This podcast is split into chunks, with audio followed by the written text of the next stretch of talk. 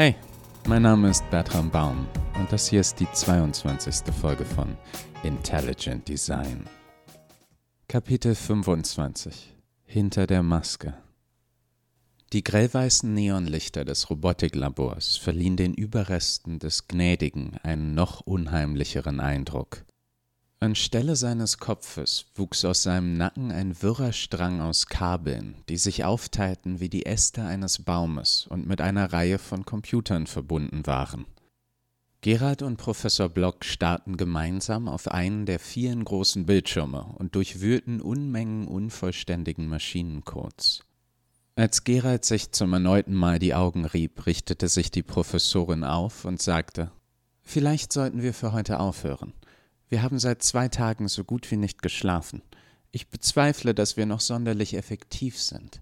Ich habe diesen Codeblock hier gerade zum vierten Mal gelesen und ich weiß immer noch nicht, was er tut. Sie legte sanft ihre Hand auf seine Schulter. Was meinst du? Ein paar Stunden Schlaf, eine Tasse Kaffee und dann mit neuer Energie zurück an die Arbeit.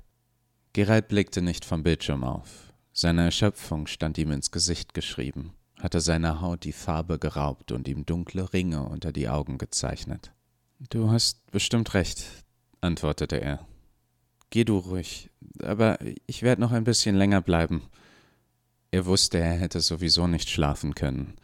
Die Arbeit war das Einzige, was zwischen ihm und seinen Gedanken stand. Er zwang sich zu einem wenig überzeugenden Lächeln.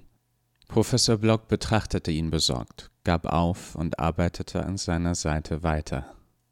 Nach einer Weile sagte sie Ich bezweifle, dass es dich trösten wird, aber ihr Tod wird nicht sinnlos gewesen sein. Millionen von Menschen haben live mit angesehen, was passieren kann, wenn Artex in die falschen Hände gelangen. Sie konnten auch sehen, was Eva war, wie selbstlos und gutherzig. Die Artec Corporation hat bereits Kontakt mit mir aufgenommen.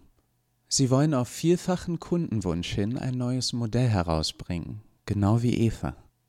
Genau wie Eva? wiederholte Gerald und klang dabei persönlich angegriffen. Kurz danach schluckte er jedoch seinen irrationalen Frust herunter und fügte hinzu Das ist gut. Er wusste, es hätten großartige Nachrichten sein sollen. Dafür hatten sie doch so hart gearbeitet. Doch mehr Modelle ihrer Art herzustellen klang falsch, wie ein Versuch, Eva zu ersetzen. Gerald stellte sich an einen anderen Bildschirm und veränderte willkürlich Einstellungen. Er wollte nicht, dass die Professorin sein Gesicht sah. Nichts kann sie zurückbringen, sagte sie einfühlsam. Aber sie wird uns allen ein Erbe hinterlassen. Stell dir vor, wie vielen Menschen sie damit helfen wird. Beide schreckten auf, als Oberkommissar Nachtigall sich plötzlich hinter ihnen räusperte. Haben Sie irgendetwas Neues herausbekommen? Ismir und er hatten gerade das Labor betreten. Während die Professorin den ernüchternden Stand ihrer Nachforschungen beschrieb, stand Gerald nur wortlos daneben, seine Hände zu Fäusten geballt. Wir können sicher sagen, dass dieses Ding kein Artec ist, erklärte die Professorin und deutete dabei auf die Überreste des Gnädigen. Es sah menschlich aus. Die Sprachverarbeitung war State of the Art, aber abgesehen davon war es nichts weiter als ein komplexer Automat, kein Bewusstsein. Eine hochentwickelte Marionette. Es wurde von jemandem entworfen und ferngesteuert, um seine oder ihre Pläne auszuführen. Und ich befürchte, die Verantwortlichen wussten, was sie taten. Alle Daten sind verschlüsselt. Sie haben keine brauchbaren Spuren hinterlassen. Verdammt schimpfte Nachtigall. Ich habe mehrere Gefängniszellen voll mit spontan reumütigen Ex-Kultanhängern, die allesamt schwören, sie waren selbst nur an gewaltlosen Aktionen beteiligt und sie hätten von den schwereren Vergehen nichts geahnt. Die paar, denen ich etwas Handfestes nachweisen kann, schwören, sie hätten es nur aus Angst vor dem Gnädigen mitgemacht von dem Sie mir jetzt erzählen, er ist nicht viel mehr als ein aufgemotzter Snackautomat. Und wir haben außerdem keine Ahnung, von wem er gebaut wurde. Großartig. Ismir stand wie gewöhnlich einen Schritt hinter dem Oberkommissar, schaute verträumt durch den Raum und spielte auf seine nervöse Art mit einem Gegenstand in seinen Händen herum. Es handelte sich um den Origami-Frosch, den Eva ihm geschenkt hatte. Nachtigall fuhr fort. Wir haben ein paar neue Informationen über die Artec-Attentäterin. Er schaute in seine Notizen. Mit dem melodischen Namen L6F6 oder Lucy, wie sie von ihren Freunden genannt wurde. Das Modell war wohl bei einem Auslandseinsatz beschädigt worden und wurde in einem Lager der Artec Corporation aufbewahrt. Vor drei Monaten gab es eine interne Anweisung, sie umzulagern. Danach gibt es keine Aufzeichnungen mehr. Das Beste ist, wir haben nachgefragt, wer die Anweisung gegeben hat. Dreimal dürfen Sie raten, was die geantwortet haben. Sie klingen so, als konnten Sie ihnen keinen Namen nennen, mutmaßte Professor Block. Oh, ganz im Gegenteil.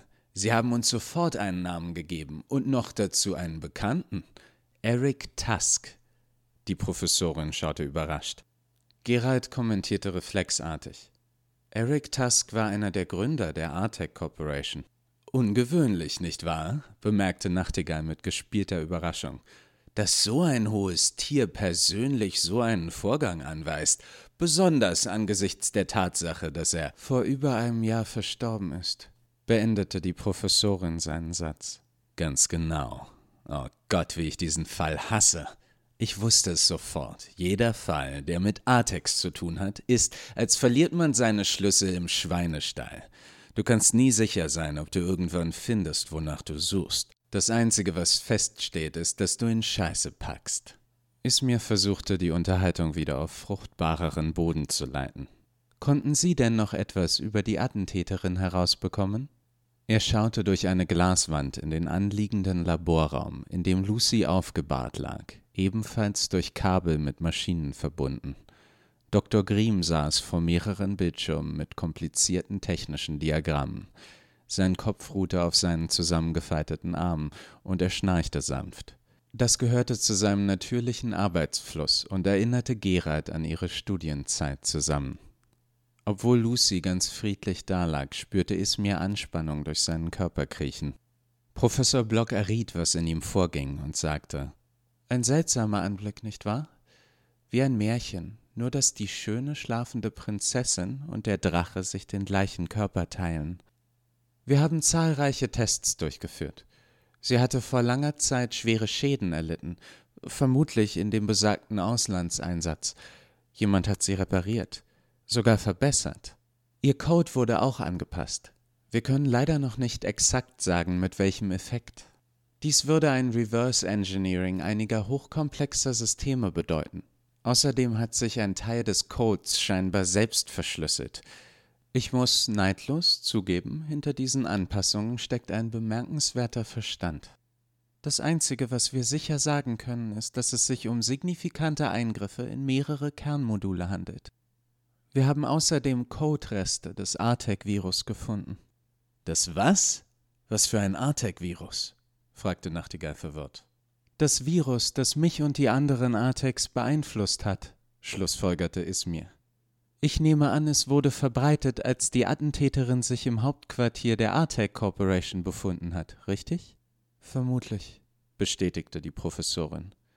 Für so etwas braucht man direkten Zugriff auf das gesicherte Netzwerk der Artec Corp durch ihren zentralen Cloud-Rechner, Society. Es klingt absurd, aber ich vermute, die Zerstörung des Hauptquartiers war nichts als ein gewaltiges Ablenkungsmanöver. Nachtigall rieb sich nachdenklich die Stirn. Hm. Die Presse sitzt mir gewaltig im Nacken. Frau Professor, ich möchte Sie bitten, mit mir zusammen zu den Reportern zu sprechen. Doch wir sollten vorher unsere Geschichten abstimmen.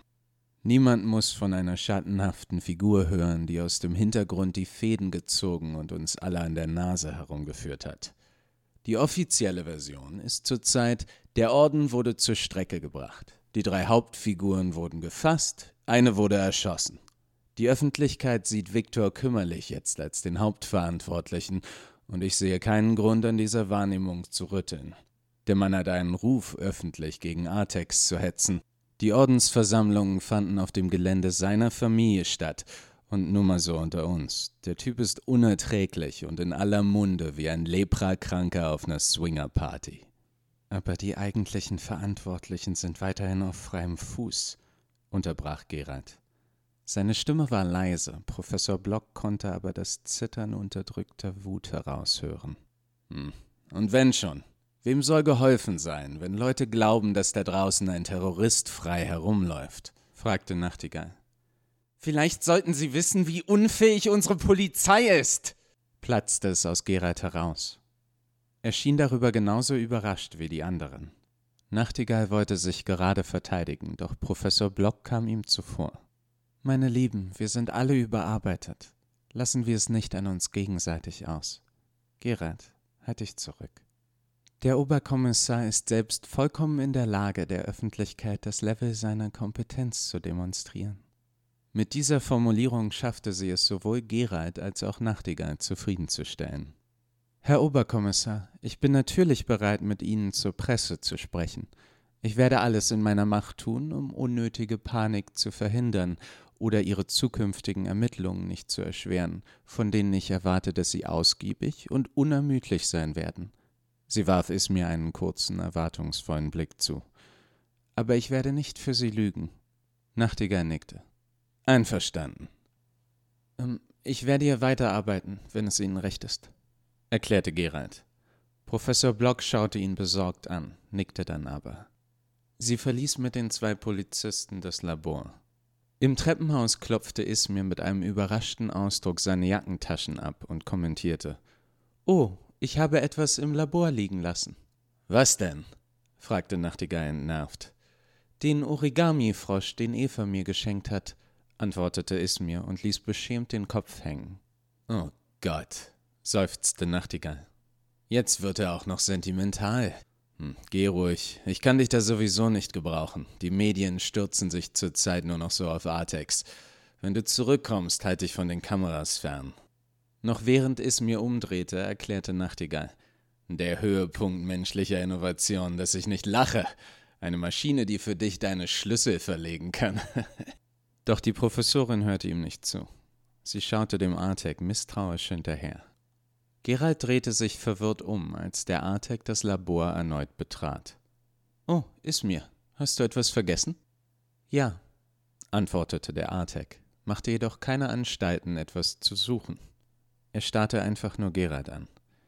Dieser kratzte sich irritiert den Kopf und sagte Du weißt, was ich vorhin gesagt habe über unfähige Polizisten, das war nicht an dich gerichtet. Das hätte es aber sein sollen, unterbrach ihn Ismir. Ich habe meine Pflicht nicht erfüllt. Ich konnte Eva nicht beschützen. Ich habe zu lange gebraucht, um zu verstehen, wer hinter all dem steckte. Gerald starrte ihn verblüfft an. Was meinst du damit? Weißt du inzwischen etwa? Es gibt keine Beweise, unterbrach Ismir ihn noch einmal. Wir haben nichts Handfestes, aber ich habe einige Vermutungen. Ich wollte dich noch etwas fragen. Würdest du zustimmen, dass wer auch immer diese ganze Sache geplant hat, ein außergewöhnliches Verständnis von Robotik haben muss? Gerard nickte. Allerdings niemand, der für die Artec Corp arbeitet.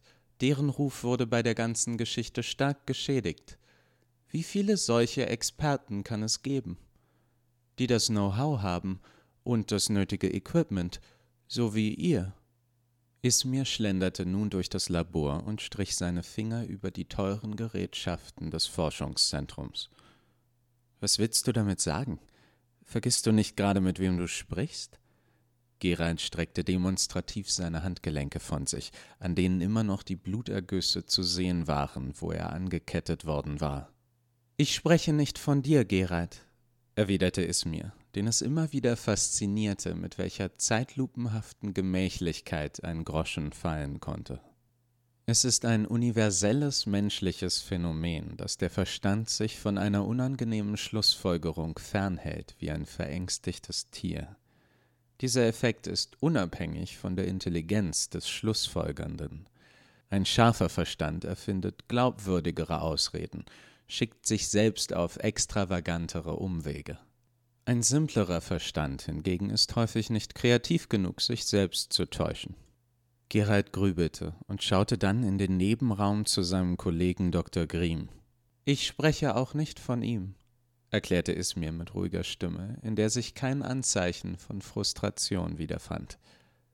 Er ist nicht ambitioniert genug, und du, fass das bitte nicht als Beleidigung auf, verstehst die menschliche Natur nicht genug, um Leute in diesem Maße zu beeinflussen. Gerald wirkte entnervt. Du lässt diese Person klingen wie irgendeine Art von übermenschlichem Genie. Dabei ist ihr Plan doch am Ende gescheitert. Vielleicht, erwiderte es mir. Doch was wäre, wenn der Plan gar nicht fehlgeschlagen ist? Lass uns für einen Moment annehmen, dass alles, was in den letzten Wochen geschah, genauso verlaufen ist, wie es sollte. Was wäre, wenn der Orden der Eule ausschließlich ins Leben gerufen wurde, um eine Bedrohung darzustellen? Ein Hindernis, welches Eva überwinden sollte, um der Öffentlichkeit zu zeigen, aus welchem Holz sie geschnitzt ist.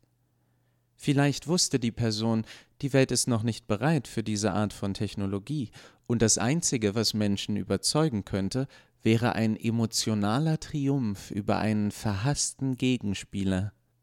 Doch keine Figur in der Anti-Artec-Bewegung war dieser Rolle gewachsen. Man hielt sie allgemein für etwas alberne Wirrköpfe. Also war es nötig, sich einen würdigen Gegner zu schaffen. Gerald schüttelte ungläubig den Kopf. Er wollte nicht hören, was es mir andeutete. Dieser Eric Tusk, fuhr es mir fort. Er klang, als würde er laut denken, als würde er einfach über einige zusammenhanglose Fakten plaudern, die er ohne speziellen Grund für interessant hielt. Der Mitgründer der Artec Corporation, der auf so wunderliche Weise Monate nach seinem Tod willkürliche Lageraufträge anordnete. Jemand muss Zugriff gehabt haben auf seinen persönlichen Account. Wusstest du, dass die Professorin damals eng mit ihm zusammengearbeitet hat? Beide gehörten zum Kernentwicklungsteam, noch bevor der Konzern groß wurde. Sie hat sich allerdings später wegen Unstimmigkeiten zurückgezogen. Sie behielt eine große Anzahl Aktien, übte aber keine Entscheidungsgewalt mehr aus. Man erzählt sich, sie war nicht zufrieden mit den Artex, die schließlich produziert wurden. Sie sagte, sie hätten sich mit einem blassen Abbild ihres ursprünglichen Traums zufrieden gegeben. Die Professorin begann ihre eigenständige Forschung hier. Hast du mitbekommen, was Leute jetzt fordern, nachdem sie Eva gesehen haben, nachdem sie gesehen haben, wie sie sich geopfert hat? Sie wollen keine Artex mehr wie mich, die von irgendjemandem für dunkle Machenschaften missbraucht werden können. Ist es nicht überraschend, wie das Forschungszentrum am Ende von der ganzen Situation profitieren wird? Die Artec Corporation ist angeschlagen und auf euer Know-how angewiesen. Es würde mich nicht wundern, wenn die Professorin den gesamten Laden bald leiten würde, mit dir an ihrer Seite. Wenn man an das ganze Gute denkt, das ihr leisten werdet, könnte man damit glatt eine ganze Menge notwendiger Übel rechtfertigen. Gerald schüttelte den Kopf. Nein, versicherte er mir sich selbst. Sie würde so etwas nicht tun. Sie würde niemals andere opfern für ihre Ziele. Denkt darüber nach. Bei der ganzen Geschichte sind erstaunlich wenige Beteiligte ernsthaft zu Schaden gekommen. Im Zentrum der Artec Corp wurde zuerst der Feueralarm ausgelöst und die Explosion ereignete sich kurz nachdem die letzte Person das Gebäude verlassen hatte. Ist das nicht merkwürdig für eine Organisation, der menschliches Leben angeblich so entbehrlich scheint, dass sie es in der alten Fleischerei für eine Demonstration opfern wollte? Und dann das Verhalten von Lucy, als sie auf dich geschossen hat. Ich habe lange darüber nachgedacht. Ihr Zögern, bevor sie abdrückte. Der Fakt, dass sie dich nur verletzt hat. Es schien fast, als hätte sie mit sich gerungen, als hätte sie Skrupel. Aber so funktioniert ihre Art nicht. Diese Modelle empfinden keine Empathie. Das macht sie so schrecklich effektiv. Vielleicht rang sie aber nicht mit ihrem Gewissen, sondern mit einer Anpassung ihrer Programmierung, einer Notbremse. Ist es möglich, dass jemand Aufsehen erregen, aber gleichzeitig sicherstellen wollte, dass dein Leben nicht in ernsthafter Gefahr schwebt? Indem die Person einen Killerroboter auf mich loslässt? Ich wäre gestorben, wenn Eva nicht da gewesen wäre. Hm. Ich habe mit deiner Ärztin gesprochen. Du hattest einen traumatischen Pneumothorax Gefährlich, wenn er unbehandelt bleibt. Sie sagte allerdings, dass du erstaunliches Glück im Unglück hattest. Keine Organe wurden verletzt. Deswegen konntest du auch so schnell wieder aus dem Krankenhaus entlassen werden. Deine Ärztin schien geradezu fasziniert. So etwas hatte sie scheinbar noch nicht gesehen. Außerdem war Eva bei dir, die mit hervorragenden Erste-Hilfe-Routinen ausgestattet ist. Fakt ist, wenn Lucy dich hätte umbringen sollen, könnten wir dieses Gespräch jetzt nicht mehr führen. Ich glaube, an diesem Tag im Forschungsinstitut lief etwas nicht nach Plan. Das Ziel war Eva, oder genauer genommen öffentliches Aufsehen. Doch du hast dich vor sie geworfen und eine perfekte Killermaschine entdeckte, dass sie unfähig war, einen tödlichen Schuss auf dich abzufeuern. Also tat sie das nächstbeste.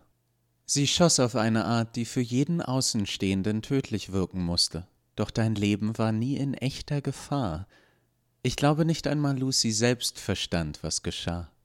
Und, und was ist mit Michael, unserem Sicherheitsbeamten? Er hat 20 Jahre bei uns gearbeitet. So etwas hätte die Professorin niemals in Kauf genommen. Sie war am Boden zerstört. Ismir rieb sich nachdenklich die Stirn und antwortete. Ich glaube, du hast recht. Sie war aufrichtig betroffen. Ich beobachtete sie danach, wie sie seinen leeren Schreibtisch anstarrte es sah für mich aus, als gab sie sich selbst die Schuld. Ich schob es damals auf ihre schuldpachterische Art. Wusstest du, dass sie seiner Familie eine beträchtliche Summe Geld zukommen ließ? Ich glaube auch nicht, dass sein Tod zu ihrem Plan gehörte. Aber niemand kann jedes Detail kontrollieren. Vielleicht sollte eigentlich kein Mensch ums Leben kommen. Doch während sie dein Leben nicht aufs Spiel setzen wollte, war sie bei anderen bereit, das Risiko einzugehen. Gerald wehrte sich weiter gegen das wachsende Gefühl, dass Ismirs Worte Sinn machten. Das ist verrückt. Wir alle schwebten in Lebensgefahr. Ich wäre jetzt nicht hier, wenn Eva mich nicht gerettet hätte. Ja, so scheint es, erwiderte Ismir einfühlsam. Ich gebe zu, dass es verrückt klingt. Hätte jemand all diese Geschehnisse bis ins kleinste Detail planen können, hätte jemand wissen können, dass Eva euch am Ende rettet, hätte jemand all die Ereignisse, die euch dorthin geführt haben, inszenieren können. Im Nachhinein ist es schwer einzuschätzen, in wie viel Gefahr ihr wirklich jemals gesteckt habt. Wir wissen nicht, wie viele verborgene Fangnetze es gab. Wir sahen nur eines in Lucy.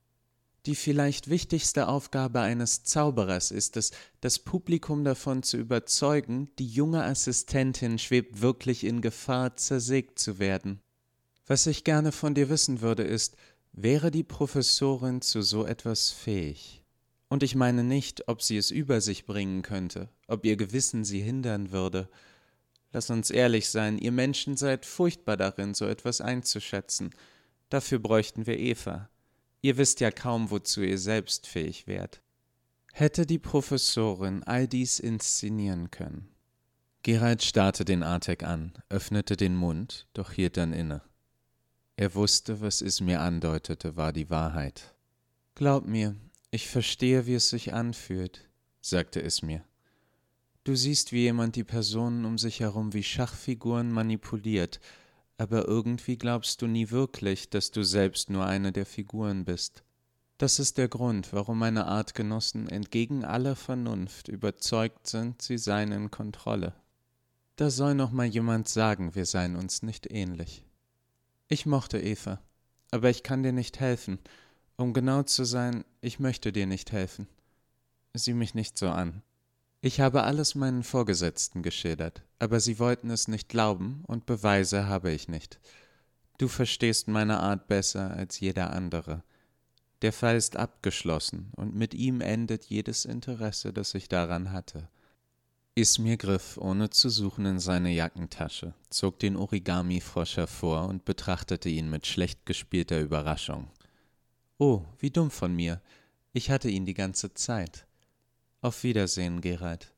Mit diesen Worten zog sich der Artek aus dem Labor zurück und ließ Gerald mit seinen Gedanken allein. Hallo zusammen, meine Mitstreiter, meine Wegesgefährten, meine Freunde. Das war das letzte Kapitel von Intelligent Design. Und ihr habt mich den ganzen Weg hierher begleitet. Es sei denn, ihr habt aus Versehen mit der letzten Folge angefangen. In welchem Fall ich sagen sollte, Spoilerwarnung? Ich möchte mich bei allen bedanken, die bis hierhin dabei geblieben sind. Ich hoffe, ihr hattet Spaß. Wenn euch mein Experiment hier gefallen hat, erzählt euren Freunden davon und eurer Familie, Fremden, die euch in der Bahn gegenüber sitzen. Lasst uns da nicht wählerisch sein oder hinterlasst eine Bewertung bei Apple Podcasts. Danke für eure Aufmerksamkeit. und passt auf euch auf.